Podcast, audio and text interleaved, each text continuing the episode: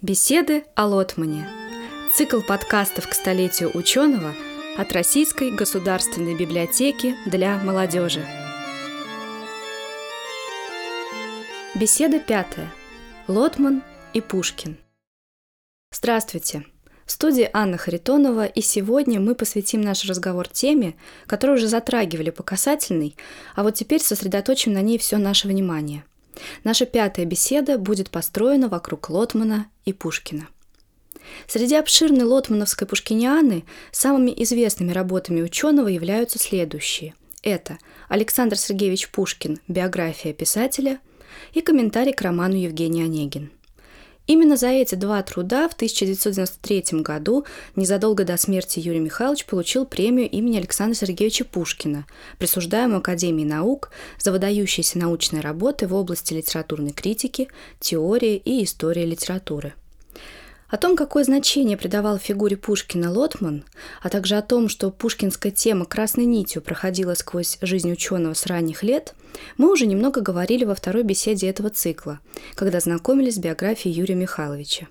Кому любопытно, может освежить в памяти эти эпизоды, обратившись ко второму выпуску подкаста.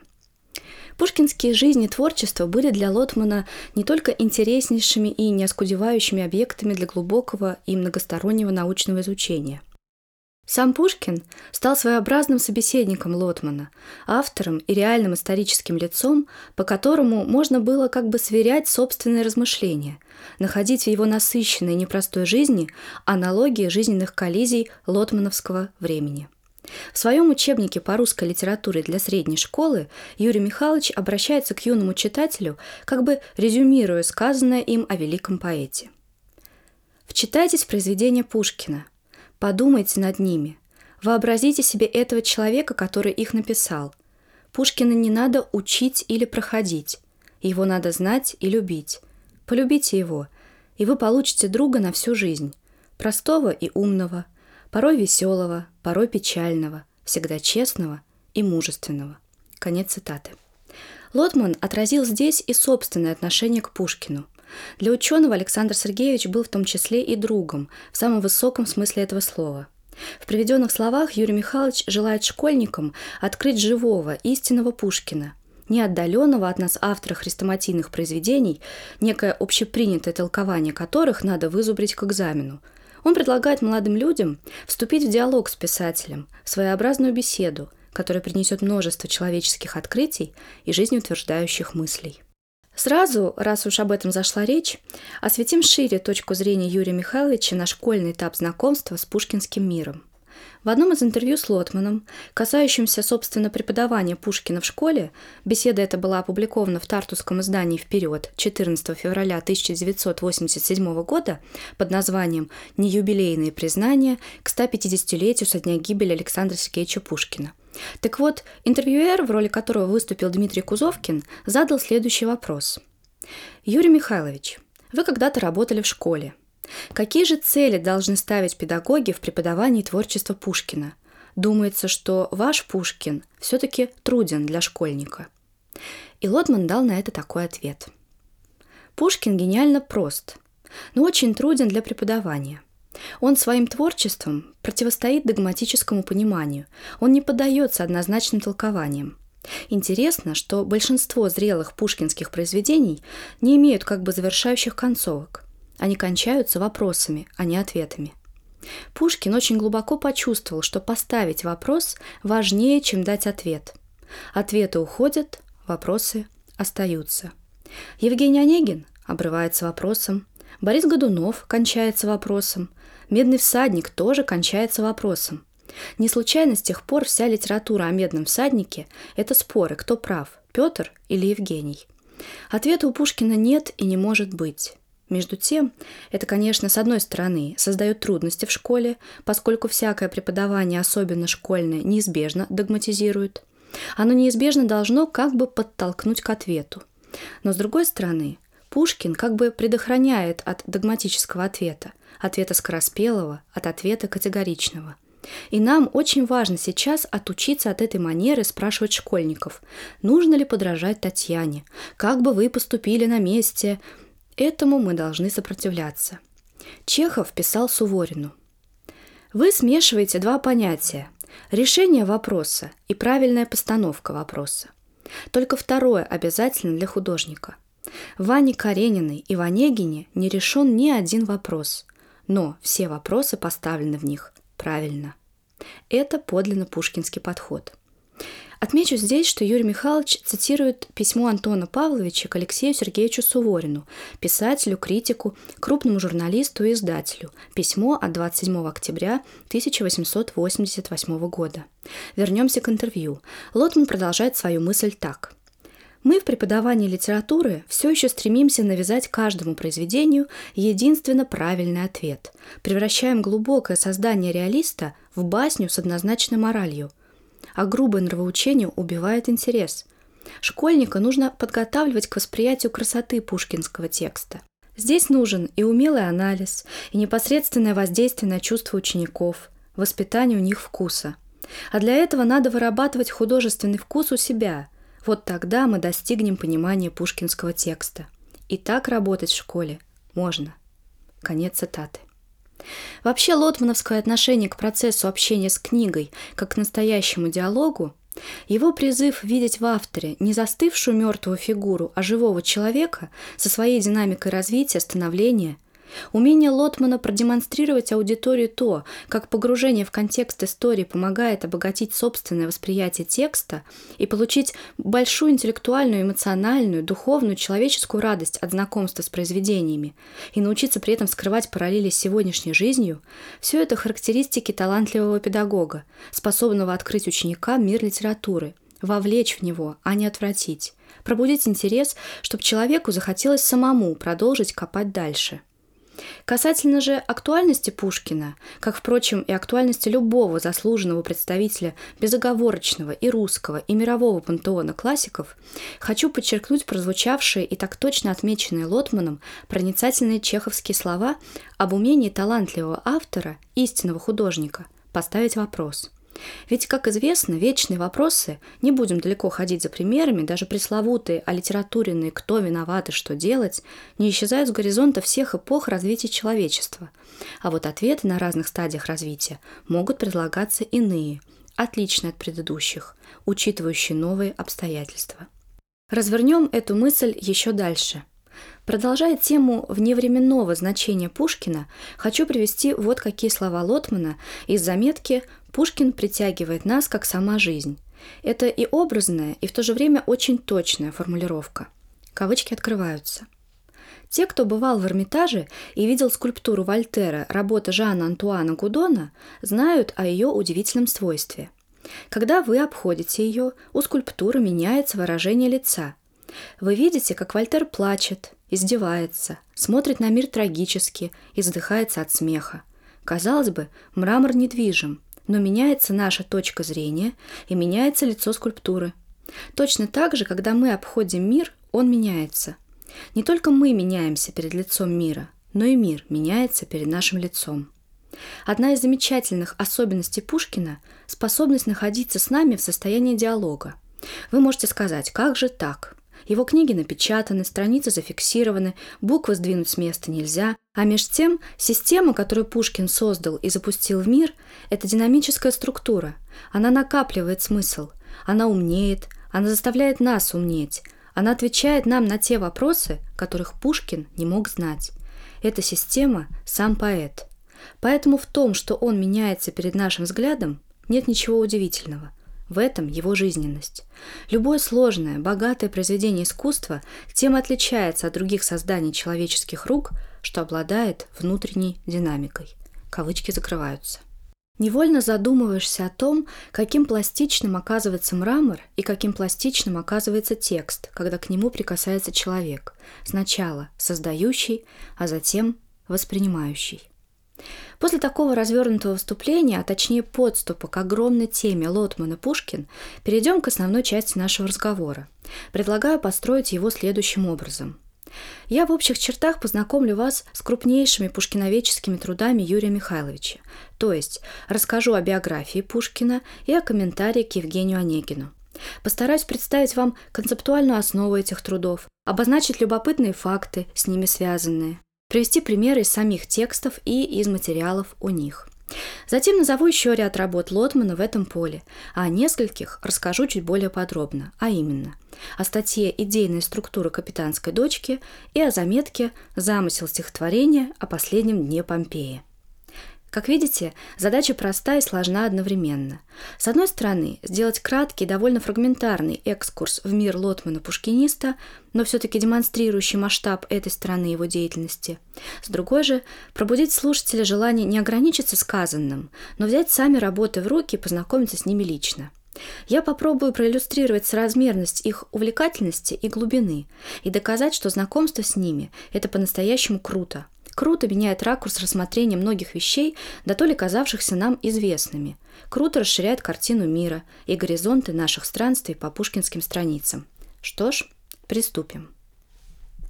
Одна из названных мной в начале ключевых работ Лотмана о Пушкине, а именно биография писателя, рассказывает нам об Александре Сергеевиче в динамике его личностного становления – если мы вспомним наш прошлый разговор о Карамзине, как о герое лотмановских изысканий, то увидим некую общность в подходе к рассмотрению этих двух героев. Оба они для Лотмана – личности, яркие индивидуальности, которые как бы творили себя на протяжении всей жизни. В этом попробуем чуть подробнее разобраться через несколько минут, а пока немного фактов. Книга Лотмана «Александр Сергеевич Пушкин. Биография писателя» имела огромный успех – она вышла в двух изданиях в 1981 и в 1983 годах, общим миллионным тиражом – 600 тысяч экземпляров в первом и 400 тысяч во втором случае, и сметалась читателями с полок магазинов.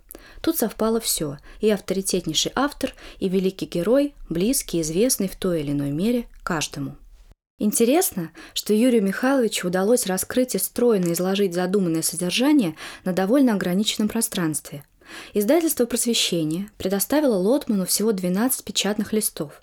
Это примерно 250 страниц текста стандартной книги. И он виртуозно распорядился этим объемом, сумев сделать повествование насыщенным, фактографически плотным, при этом без перенасыщения информацией.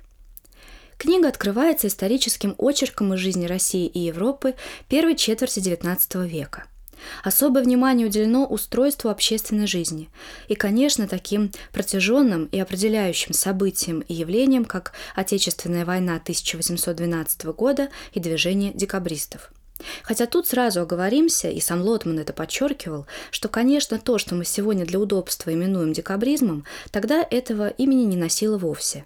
А сами члены Союзов спасения и благоденствия и других тайных организаций и обществ себя декабристами, конечно, не называли, ведь никакого декабризма до непосредственно декабря 1825 года быть не могло. Кроме того, надо помнить о том, что взгляды и программы самих участников движения существенно различались между собой – Непосредственный дальнейший рассказ о Пушкине разворачивается в книге на фоне сложного исторического полотна эпохи. Весь описываемый Лотманом фон важен для понимания развития взглядов и логики поведения Александра Сергеевича. Ключевая магистральная идея, пронизывающая лотмановскую биографию поэта, это системно проводимая им мысль о сознательном жизнестроительстве Пушкина – в оптике, которую предлагает читателю Юрий Михайлович, Александр Сергеевич в течение жизни, до последнего часа ее, творил свою биографию, свой характер, свое поведение. Разносторонний критический разбор этой идеи проводит Борис Федорович Егоров в обстоятельной рецензии сразу на обе книги Лотмана, на биографию Пушкина и на комментарий к Евгению Онегину и отмечает, что эта тема пушкинской сознательной жизненной установки, цитата, уже была предметом обсуждений на конференциях и диспутах. Она присутствует в письмах, откликах читателей книги, посылаемых в издательства и в литературоведческие журналы. Не остались в стороне и рецензенты-профессионалы. Вообще книга Лотмана, наряду с единогласно уважительными и даже восторженными отзывами в целом, вызвала много споров, много замечаний. Конец цитаты. Эта лотмановская идея о жизнестроительстве Пушкина была воспринята читателями и научным сообществом резонансно. Одни ее горячо поддержали и приняли, другие начали оспаривать, третьи, принимая в целом, стали со скептицизмом критиковать частности. За подробностями отсылаю вас к статье Егорова о Ю.М. Лотмане «Пушкинисте». Однако кажется, что эта мысль Лотмана была воспринята многими слишком в лоб, прямолинейно и исключительно с рационалистических позиций, Не об этом писал Юрий Михайлович. Вот как он сам отвечает оппонентам и делает насчет своей идеи существенное уточнение. Приведу этот ответ здесь, зачитав фрагмент письма Лотмана Барфеду. «Дорогой Барфет, спасибо за рецензию. Рецензия интересная, темпераментная и острая – очень прошу в ней ничего не менять. Пишу это за тем, чтобы вы не восприняли мои дальнейшие рассуждения как желание откорректировать оценки. Я гораздо большее значение, чем мнению читателей, придаю нашей с вами договоренности про дома Суа. Итак, пишу лично для вас. Я не могу с вами согласиться в оценке жизнестроительства, я, кажется, этого слова не употреблял, Пушкина. И поскольку вам и мне этот аспект книги кажется важным, необходимо объясниться. Конечно, плохо, если по поводу книги следует объясняться. Значит, в ней сказано неясно. Эту вину готов взять на себя. Но и вы, мне кажется, поняли и отвергли не мою мысль, а свое не полностью адекватное ее понимание. Прежде всего, вы отождествляете представление о сознательной жизненной установке с рационалистическим планом, методически притворяемым в жизнь. А речь идет совсем о другом, о сознательно-волевом импульсе, который может быть столь же иррационален, как и любая психологическая установка. Один из смыслов замысла моей книги в том, чтобы написать биографию не как сумму внешних фактов, что и когда случилось, а как внутреннее психологическое единство, обусловленное единством личности, в том числе ее воли, интеллекта, самосознания. Я хотел показать, что как мифологический царь Мидас, к чему не прикасался, все обращал в золото, Пушкин все, к чему не касался, превращал в творчество, в искусство. В этом и трагедия. Мидас умер от голода, пища становилась золотом. Пушкин, я убежден, и старался это показать как в этой биографии, так и в других работах, видит в жизни черты искусства. Сравнить у Боротынского. «И жизни даровать, о лира, твое согласие захотел». И тут же Поэтического мира огромный очерк я узрел. Представление поэзии жизни не выдумка, а реальное мироощущение и Пушкина, и Боротынского. А любое художественное создание – борьба замысла и исполнения, логического и внелогического. Не станете же вы отрицать, что в создании художественного произведения принимает участие замысел, от крайне осознанных формул до спонтанных импульсов. Внешние обстоятельства вторгаются и оказывают возмущающее, иногда стимулирующее внутренне подготовленную самим же замыслом эволюцию его воздействие. Так Микеланджело, получив от сеньории кусок мрамора, видит, что вопреки его замыслу фигуру можно будет сделать лишь сидячей. Жизнь тот твердый гранитный материал, который хочет остаться бесформенным куском, сопротивляется воятелю, грозит убить его, обрушившись на него. А Пушкин – скульптор, торжествующий над материалом и подчиняющий его себе. Посмотрите сами, ему как бы всю жизнь везет. Ссылки, преследования, безденежье, запреты. А как приходится говорить студентам? Пушкин был сослан на юг. Это оказалось исключительно кстати, чтобы спонтанно созревший в нем романтизм получил оформление. Пушкин сослан в Михайловское, он в отчаянии, оборваны все планы и связи. Вяземский совершенно серьезно пишет, что русская деревня зимой – та же крепость, и что Пушкин сопьется. А мы говорим, и верно. Пребывание в Михайловском было счастливым обстоятельством для оформления пушкинского историзма и народности. Здесь ему открылся фольклор – Представьте себя на его месте в Болдинскую осень. Перед свадьбой он попал в мышеловку карантинов. Не знает, жива ли невеста, так как в Москве эпидемия. Не знает, будет ли свадьба вообще. Денег нет, и ссоры с будущей тещей. Сам на переднем краю холеры. А все как будто ему опять повезло. Стремление не поддаваться обстоятельствам было одним из постоянных пушкинских импульсов. Вот он лежит с разорванными кишками и раздробленным тазом. Боль, видимо, невероятная, но на слова Даля «Не стыдись боли своей, стоная тебе будет легче», отвечает поразительно. «Смешно же, чтобы этот вздор меня пересилил. Не хочу». И это, когда он почти не может говорить от боли. Аренд говорил, что он был в 30 сражениях и никогда не видел ничего подобного. Вы поняли дело так, словно борьба и торжество в борьбе с обстоятельствами снимает трагичность, и пишете, что биография Пушкина трагична. Кто же с этим, с трагичностью биографии, спорит? Но бывают трагедии силы и трагедии слабости.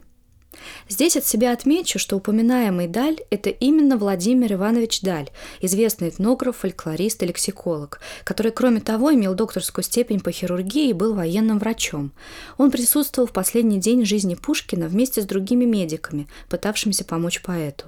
Николай Федорович Аренд – это врач, хирург, лейб-медик Николая I и Александра II, облегчавший страдания Пушкина от смертельной раны с момента приезда того с дуэли и бывший с поэтом до самой смерти. Продолжу цитату. Щеголев Имеется в виду пушкинист Павел Елисеевич Щеголев, автор книги «Дуэль и смерть Пушкина», вышедшей в 1916 году и во многом определившей тенденции в рассмотрении кончины поэта. Так вот, Щеголев со товарищи много вреда наделали. Следуя в русле либеральных штампов начала века, они создали миф «поэт и царь» и представили Пушкина замученным интеллигентом. Эти идеи прочно въелись, и все, кроме Абрамович с ее прекрасной книгой, идут по этому легкому пути. И не случайно конец моей книги вызвал наибольшее возражение.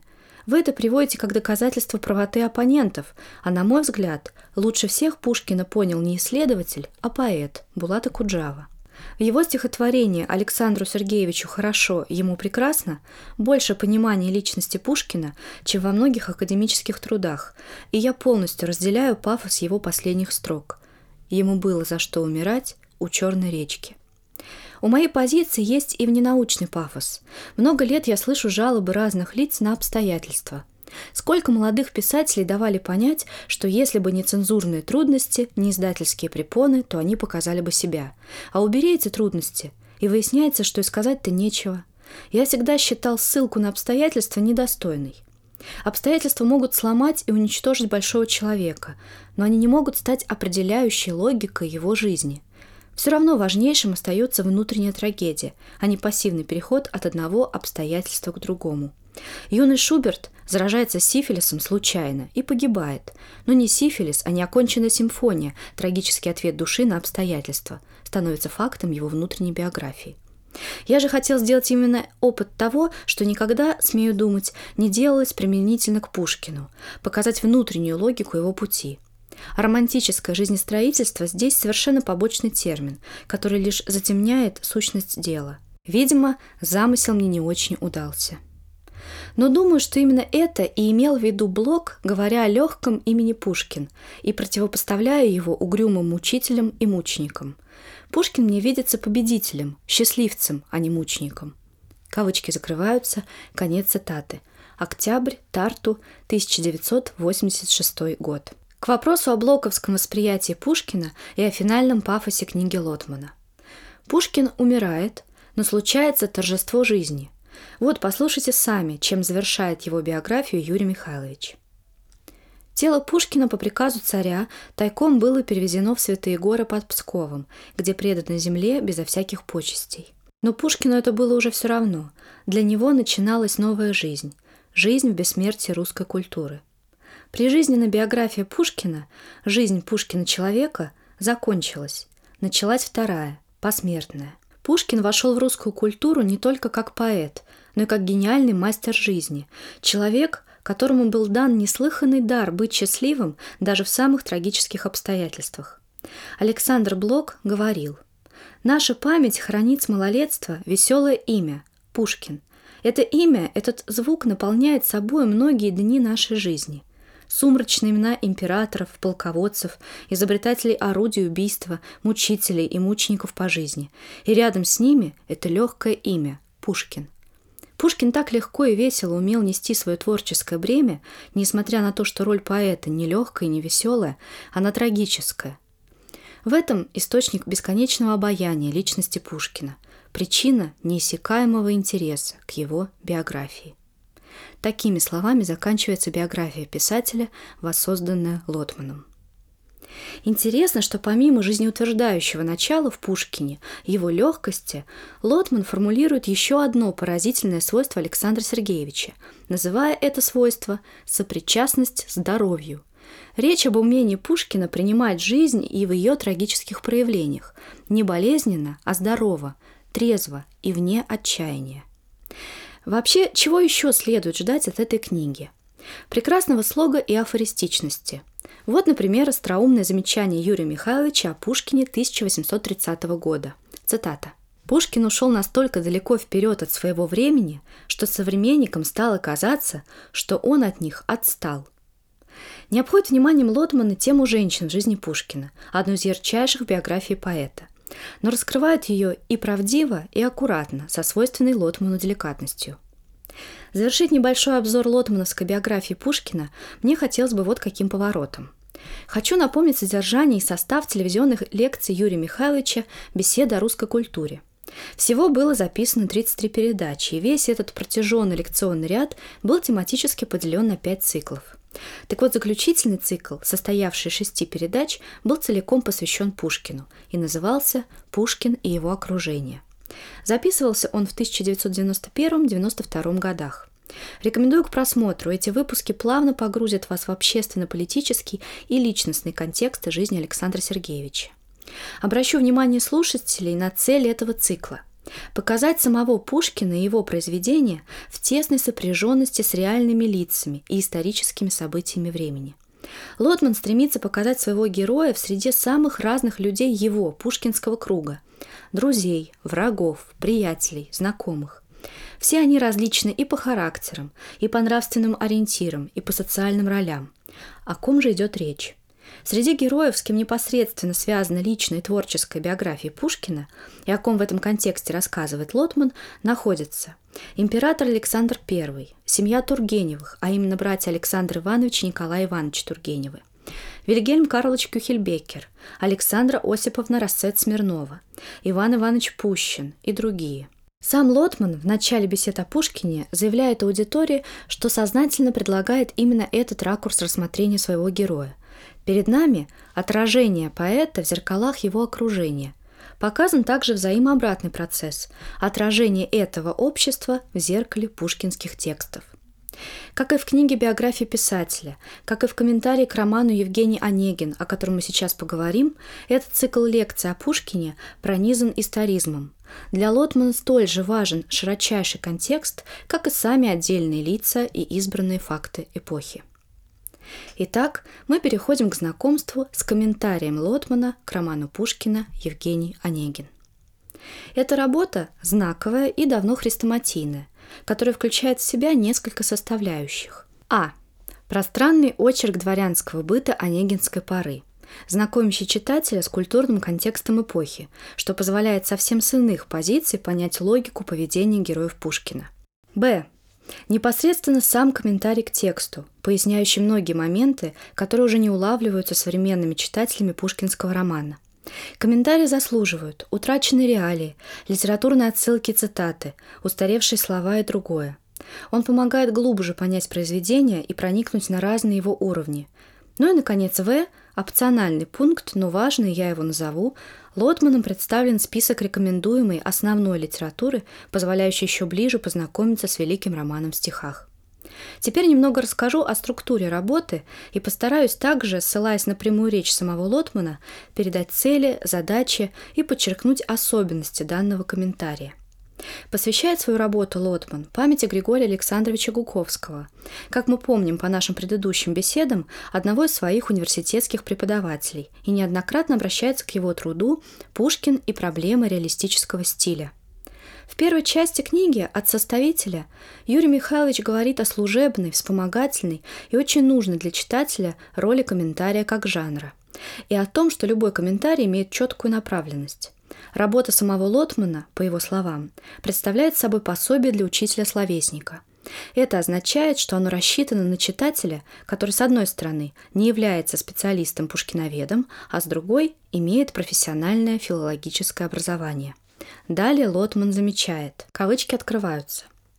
Цель всех пояснений, которые может сделать по поводу художественного произведения любой специалист, объяснить читателю его смысл и значение, сделать понятным. Пояснения эти могут иметь двоякий характер. Они могут быть текстуальными, то есть объяснять текст как таковой. Такое объяснение является необходимым условием любого читательского понимания произведения – Никто, не только исследователь или преподаватель, но и простой читатель, не имеет права претендовать на сколь-либо полное понимание произведения, если ограничился той степенью проникновения в текст, который обеспечивается знанием русского языка и здравым смыслом, и пренебрег расшифровкой намеков, обнаружением скрытых цитат и реминисценций, если не знает реалий быта, не чувствует стилистической игры автора. Другой вид пояснения – концепционный. Здесь, опираясь на понимание текста, исследователь дает разного рода интерпретации – историко-литературные, стилистические, философские и другие. Первый вид пояснений дается в комментарии, второй – в теоретических исследованиях, статьях и монографиях. Кавычки закрываются. Пушкинский текст настолько сложен, что требует от исследователя совмещения пояснений разного вида. Он выстроен так, что, цитата, «текст и внетекстовый мир органически связаны.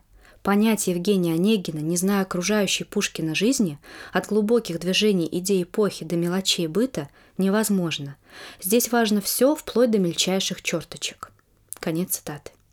При этом невероятная черта романа Пушкина в том, что он построен так, что его можно воспринимать на разных уровнях проникновения в смысл. К тому же пушкинское построение текста создает особый образ аудитории. Пушкинский читатель всегда неоднороден. Это интимные друзья и отдаленные потомки. То есть он как бы исходно рассчитан на читательскую публику различной степени удаленности от автора во времени и пространстве – Важно понимать и то, что, еще одна цитата, непосредственное понимание текста Евгения Онегина было утрачено уже во второй половине XIX века. Конец цитаты. Как говорится, оцените временной и смысловой разрыв с позиции читателя дня сегодняшнего. Кроме того, и об этом, цитируя своего друга, пишет в рецензии на работу Лотмана-пушкиниста Борис Егоров, Именно реалистическое произведение при переносе в другую историческую или национальную среду больше всего теряет. Что здесь имеется в виду? Лотман объясняет.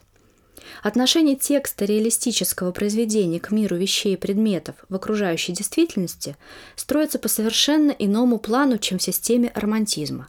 Конец цитаты. В последнем случае, то есть в романтических произведениях, вспомним те же поэмы Александра Сергеевича.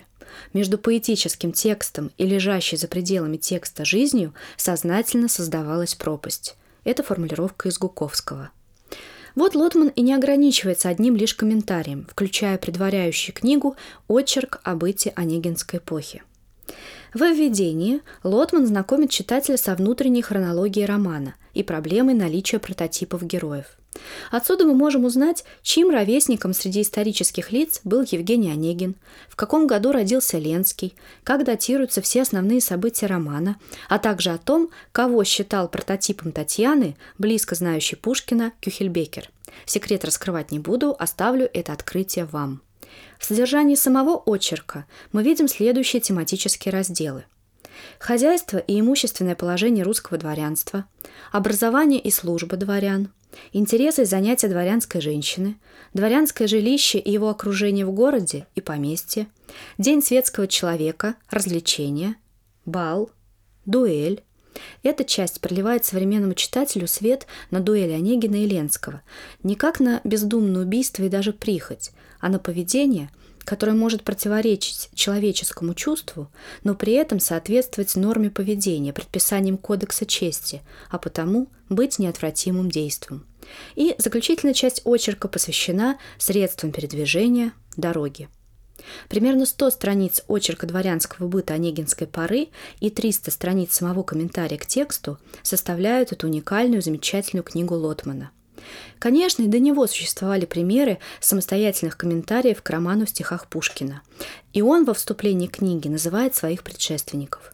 Но в таком масштабе и качестве работа комментатора Евгения Онегина была проведена впервые. Пожалуй, примеры с этих удивительных 300 страниц погружения в пушкинско-онегинский мир я приводить сейчас не буду – Каждый сам может раскрыть комментарий на любой странице, и поверьте, вы сразу зацепитесь взглядом за целую череду разгадок и прояснений вещей, для нас уже далеко не лежащих на поверхности. Мне остается сказать лишь следующее.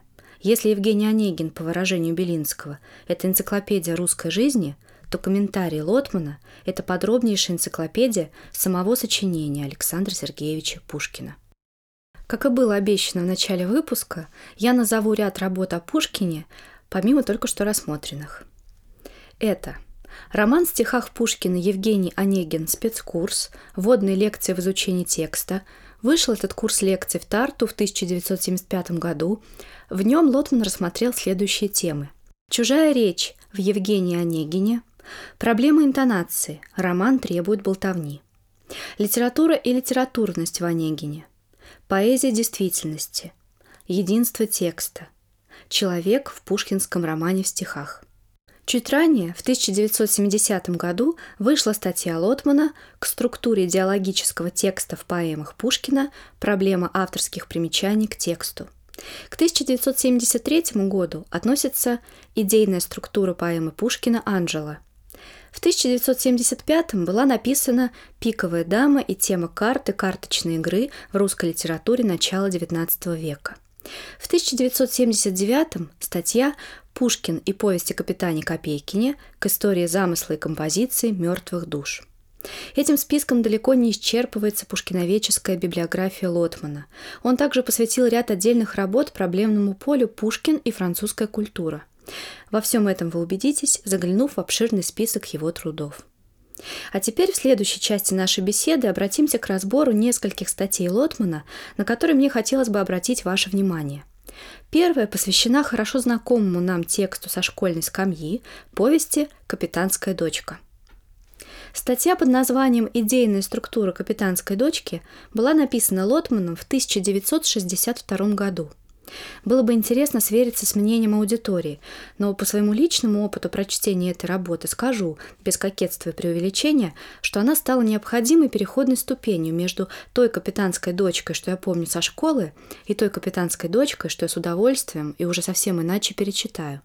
Теперь ужасно хочется открыть это произведение, обращая внимание на важные ориентиры, заданные Пушкиным, но не отмеченные в полной мере и даже не замеченные вовсе при когда-то моем первом знакомстве с повестью а может просто позабытые. Как бы то ни было, статья вызывает порыв взяться за пушкинский текст и хорошенько поразмыслить над ним. Вообще, по мере знакомства со статьей я ловила себя на мыслях и чувствах, схожих с теми, что возникают в тебе, когда читаешь или слушаешь чей-то рассказ о хорошо знакомом месте и известных тебе людях спустя много лет с твоего последнего визита к ним. Помесь воспоминаний, удивлений, ностальгии и совершенно новых узнаваний. Хочется вернуться и как бы проверить самому, как там, что там. Теперь отставлю лирику и перейду к сути статьи. Лотман раскрывает в ней идейно-стилистическое построение повести Пушкина, а попутно и само пушкинское восприятие истории и извечного общественно-политического противоборства разных сословий. В «Капитанской дочке» выведены два идейно-стилистических пласта, изображается два мира – мир дворянский и мир крестьянский. Оба они их традиционные бытовые уклады для Пушкина овеяны своей особенной поэзией, имеют собственную стройную культурную систему. Чаша весов не перевешивается ни на одну сторону, поддерживается баланс. Два этих мира с различными эстетикой и этическими кодексами равноценны по значению и масштабу. Рисуя на страницах повести «Мир дворянский», Пушкин воссоздает дворянский быт XVIII века, рассыпая по тексту всевозможные опознавательные знаки – оснащая его именами, символами эпохи. Легко уловимы параллели с фанвизинским текстом недоросля, разве что Пушкин меняет тональность восприятия со знака минус на плюс. Перед читателем узнаваемый простаковский быт, но только у Пушкина он не противопоставляется миру высших дворянских ценностей, не находится в оппозиции к нему и не представлен в критическо-сатирическом ключе – Гринев – типичный дворянин конца XVIII века, из типичной небогатой дворянской семьи, живущей по определенному порядку и кодексу, для которого центральными понятиями являются, как и положено, долг, честь, человеческое достоинство. Гринев – герой, вызывающий сочувствие и симпатию, а, собственно, определение Простаковский здесь значит характерный и узнаваемый для XVIII столетия. Мир крестьянский наполнен национальной самобытной языковой стихией. Торжество его культуры воплощено в народной мудрости, фольклоре. Лотман обращает внимание на обилие представленных на странице повести жанров устного народного творчества, пословицы поговорки, песни, легенды и другое – Интересно в этом отношении распределение эпиграфов, предваряющих каждую главу. Среди них мы встречаем либо фольклорные тексты, всем наверняка вспоминается эпиграф ко всему роману, пословица «береги честь с молоду», либо цитаты из произведений знаковых, ярких имен литературы XVIII века – Фанвизина, Княжнина, Хераскова, Сумарокова. Приведу пример из главы 11 «Мятежная слобода». В ту пору лев был сыт, хоть сроду он свиреп – «Зачем пожаловать изволил в мой вертеп?» – спросил он ласково. Александр Сумароков. Всем слушателям я всерьез рекомендую ради интереса открыть повесть Пушкина и просмотреть все эпиграфы, каждой главе. Это в целом дает очень интересную картину, а задумка Александра Сергеевича поражает своей стройностью. Признаюсь честно, раньше, в том числе в школе, я никогда не замечала этого серьезного, смыслового и структурного элемента в «Капитанской дочке», притом по-настоящему тонкого и красивого. Идем далее по статье. В реальной истории Пугачевского восстания и в его художественном осмыслении Пушкиным на страницах повести схлестнулись два мира, две борющихся стороны. У каждой свои аргументы, своя правда, свои резоны. Следовательно, примирение исключено. И мир дворян, и мир крестьян имеют концепцию законной власти, которую они не могут изменить. Каждый ей верен в силу своего понятия чести. Екатерине II, а вместе с ней самому закону, самодержавию, перекрывающему личностные недостатки правителя, дворянской присяге и долгу, противопоставленный крестьянский царь, некий почти семейный патриархальный демократизм, Лотман обращает внимание на описание избы дворца Пугачева и на устройство отношений внутри его так называемого «двора». Противоречие в корне непримиримое, а потому следствие его страшное, но логичное – гражданская война. Лотман пишет о том, что Пушкина поразила крайняя жестокость обеих сторон по отношению друг к другу, не от личной кровожадности, а от непримиримости социальных концепций. Юрий Михайлович подтверждает этот тезис, как и прочие заявленные в статье, не только основываясь на тексте разбираемой повести, но и на документах и прочих свидетельствах самого Пушкина и его современников. Вообще в этой работе Лотману удается показать эволюцию взглядов Пушкина на ход исторического процесса, развитие его личностного понимания механизмов истории, трансформацию его видения Пугачевщины.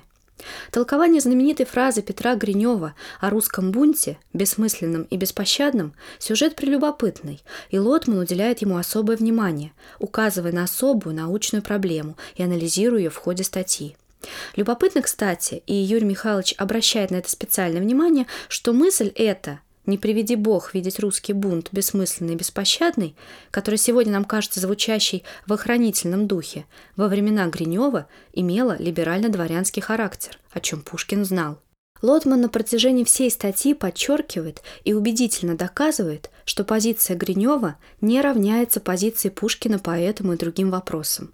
В пушкинистике, что Лотман также демонстрирует на примерах, существовали весьма разные версии ответа на вопрос, который можно свести к простой формуле. Так на чьей же стороне сам Александр Сергеевич? На стороне дворян, государственников и Екатерины или же на стороне бунтующей стихийной народной массы? Юрий Михайлович прямо заявляет – Ставить вопрос, на чьей из двух борющихся сторон стоит Пушкин, значит не понимать идейной структуры повести. И дает на это следующий ответ. Ответ, который зримо заложен в тексте «Капитанской дочки». Лотман пишет. Определение отношения автора к изображаемым им лагерям – коренной вопрос в проблематике «Капитанской дочки». – Спор о том, кому следует приписать ту или иную сентенцию в тексте, не приблизит решение этого вопроса, ибо ясно, что сам способ превращения исторических героев в рупор авторских идей был Пушкину глубоко чужд. Гораздо существеннее проследить, какие герои и в каких ситуациях вызывают симпатии автора – когда-то, создавая оду «Вольность», Пушкин считал закон силой, стоящей над народом и правительством, воплощением справедливости – Сейчас перед ним раскрылось, что люди, живущие в социально разорванном обществе, неизбежно находятся во власти одной из двух взаимоисключающих концепций законности и справедливости. Причем законность с точки зрения одной социальной силы оказывается беззаконным с точки зрения другой. Конец цитаты. А дело ведь в том, что Пушкин не на стороне дворянского или крестьянского мира. Он на стороне человечности и человека, это единственное уравновешивающее начало в обоих лагерях, в каждом из которых он видел серьезнейшие недостатки и великие достижения. Лотман напоминает читателю, Гринев Подумать только, поступает вопреки правилам своего дворянского мира и в критический момент обращается к крестьянскому, самозванному царю, против которого борется, к Пугачеву – Пугачев, нарушая порядки своего мира, идя вопреки своим приспешникам, помогает Гриневу и дочери капитана Миронова. Маша же идет за помощью к самой императрице, Екатерина II милует Гринева, хотя тот по всем параметрам приступил черту, нарушил служебные, воинские обязанности и заслуживает наказания с точки зрения буквы закона. В каждом из названных героев включился просто человек, и они действуют вопреки логике, установленной в их мире, и предписывающей совсем иные шаги, вопреки их социально-политическому кодексу. Они действуют, выходя из парадигмы справедливости. Они поступают, проявляя милость, милосердие – и это решающий фактор.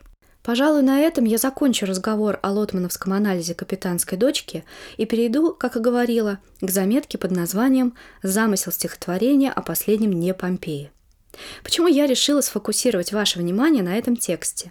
На то есть несколько причин. Первое. Здесь, всего на десятки страниц, Отталкиваясь от одного небольшого сюжета, Лотман рассматривает трехчленную образно-символическую парадигму, занимающую важное системное место в поэтике Пушкина. Вторая. Заметка касается известного живописного произведения, с которым был связан один занимательный сюжет в рамках второй беседы нашего цикла под названием «Лотман. Человек и ученый», а именно с картины Карла Брюлова «Последний день Помпеи». Помните, мы говорили о том, какое впечатление эта картина оказала на маленького Лотмана и его сестер, и как однажды их родители, вернувшиеся домой, стали свидетелями процесса воссоздания детьми знаменитого полотна с помощью подручных средств. Прошло много лет, и вот в 1986 году Юрий Михайлович, а некогда сидящий на горе вещей Юра, старательно изображающий буйство вулкана Везувия, пишет о замысле пушкинского стихотворения, вдохновленного картиной Карла Брюлова. Ее Пушкин увидел в 1834 году, когда последний день Помпеи был выставлен для обозрения в Петербурге. Александр Сергеевич был впечатлен, срисовал несколько деталей картины и набросал следующие строки. Везувий зев открыл, дым хлынул клубом, пламя широко взвилось, как боевое знамя.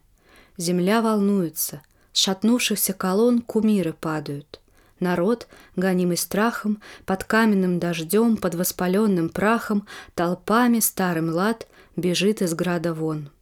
Лотман начинает анализ этого наброска с любопытного наблюдения. Взгляд Пушкина скользит по диагонали из правого верхнего угла в левый нижний. Это соответствует основной композиционной оси картины – Затем Лотман подкрепляет это наблюдение ссылкой на искусствоведа, художника и теоретика искусства Николая Михайловича Тарабукина. Дорогие слушатели, не пожалейте времени и взгляните на репродукцию Брюлова, чтобы освежить картину в памяти. Пушкин при этом выделяет не очевидные и всеми отмечаемые два центра полотна, два световых пятна, извержение Везувия в углу наверху и озаренная светом группа людей внизу, а три, три смысловых центра картины – Везувий Зев открыл. Раз. Кумиры падают. Два. Народ бежит. Три. Эту трехчленную формулу, важную для Пушкина и вскрывающую его понимание сущности исторических сдвигов, используемую поэтом, в том числе далеко за пределами данного стихотворного текста, о чем и пишет Юрий Михайлович, можно свести к следующим обозначениям и аналогиям. Восстание стихии, статую приходит в движение, народ и люди как жертва бессилия. Иначе. Стихия, кумир и монумент, человек. Или в мифологическом плане вода – огонь, обработанный металл или камень – человек – к тому же последние два члена пушкинской парадигмы конфликта истории противопоставляются по смыслу. Живое – неживое, человеческое – бесчеловечное, подвижное – неподвижное. Особенно ярко и очевидно, контрастно и динамично эта образно-смысловая триада раскрывается в «Медном всаднике Пушкина», где мы даже если со школы не перечитывали текст поэмы, помним и разгул стихии – наводнение в Петербурге, и оживший памятник Петра I, и бедного, вечно бегущего Евгения. И много лет подряд ведутся споры об интерпретации этого произведения. Заметка Юрия Михайловича предлагает читателю и исследователю крепкую опору для подступа к этому тексту. Вместо эпилога я приведу слова Лотмана, сказанные им в 1987 году о современном состоянии пушкиноведения. Пушкиноведение традиционно является центральной сферой наших гуманитарных наук, причем не только филологии, но и культурологии и истории. И это закономерно в связи с совершенно особым местом Пушкина не только в истории русской литературы, но и в нашей истории в целом. Пушкиноведение как наука за последние сто лет проделало огромный путь. Первый итог можно подвести было в 1937 году созданием академического полного собрания сочинений Пушкина и целого ряда фундаментальных трудов. Конечно, это академическое издание не идеально, сказалась обстановка 30-х годов. Так, первый том не получил одобрения Сталина. Но именно тогда пушкинистика из области публицистики и любительских упражнений перешла в сферу знаний, основанных на рукописях, на текстологии, на изучении истории общественной мысли, на изучении истории русской и европейской литературы. Правда, этот переход пушкинистики на научную основу наметился еще в прошлом веке. В дальнейшем в истории пушкиноведения начались трудности. И главный вред состоит даже не в том, что такие блистательные ученые, как Томашевский, Гуковский, Эхенбаум и другие, Тынянов до разгрома 49 года не дожил, были несправедливо охаяны и перенесли очень много страданий. Дело еще и в другом. Был нарушен механизм научного воспроизводства. Получилась вещь для науки исключительно опасная. Была нарушена научная эстафета – Последствия этого мы ощущаем и сейчас. У нас есть замечательные пушкиноведы, очень крупные ученые, но никто не может встать в ряд с теми, кого мы потеряли. Были нарушены традиции. И сейчас, когда возникает практическая задача издания нового академического Пушкина, такого коллектива, какой был при первом издании, у нас нет. Я не хочу зачеркивать того, что было сделано в эти годы, а вышло много полезных работ. Но фактически мы остались в лучшем случае на уровне 1937 года. И вместе с тем в последующие годы в значительной мере начался откат. Одно из последствий, о чем я буду говорить на конференции, это настоящее бедствие дилетантизма в современном пушкиноведении. Сейчас представление о том, что такое научная работа, совершенно исказилось. В массовом сознании создалась мифология исследовательской работы, которая напоминает работу следователя. Вот Шерлок Холмс, который пришел, открыл сундук, а там лежит Настоящая научная, скажем, архивная работа состоит не в том, чтобы найти рукопись, которую никто не видал.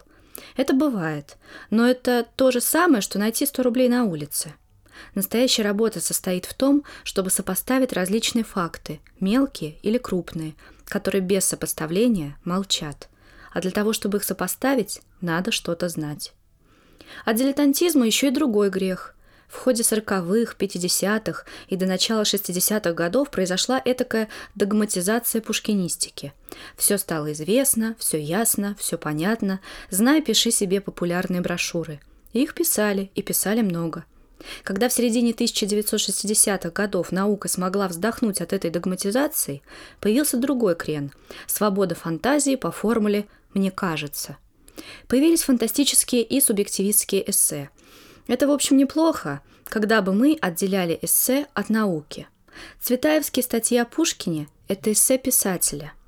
Анна Ахматова – автор высокопрофессиональных работ о Пушкине, но ее «Невское взморье» – это чистое эссе. Тыняновская работа «Утаенная любовь Пушкина» – это тоже замечательное художественное произведение. И, наконец, конкретный ответ на ваш вопрос, с чем приходит пушкиноведение к годовщине гибели поэта – даже в самые трудные годы изучения Пушкина не прекращалось. Делались отдельные, конкретные, неплохие работы, но общий уровень не развивался.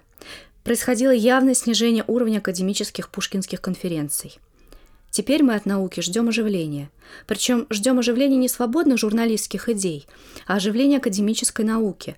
Как сказал в свое время Борис Викторович Томашевский, хватит писать популярные работы, скоро нам будет нечего популяризировать. Правда, беда здесь в том, что нам не хватает знаний.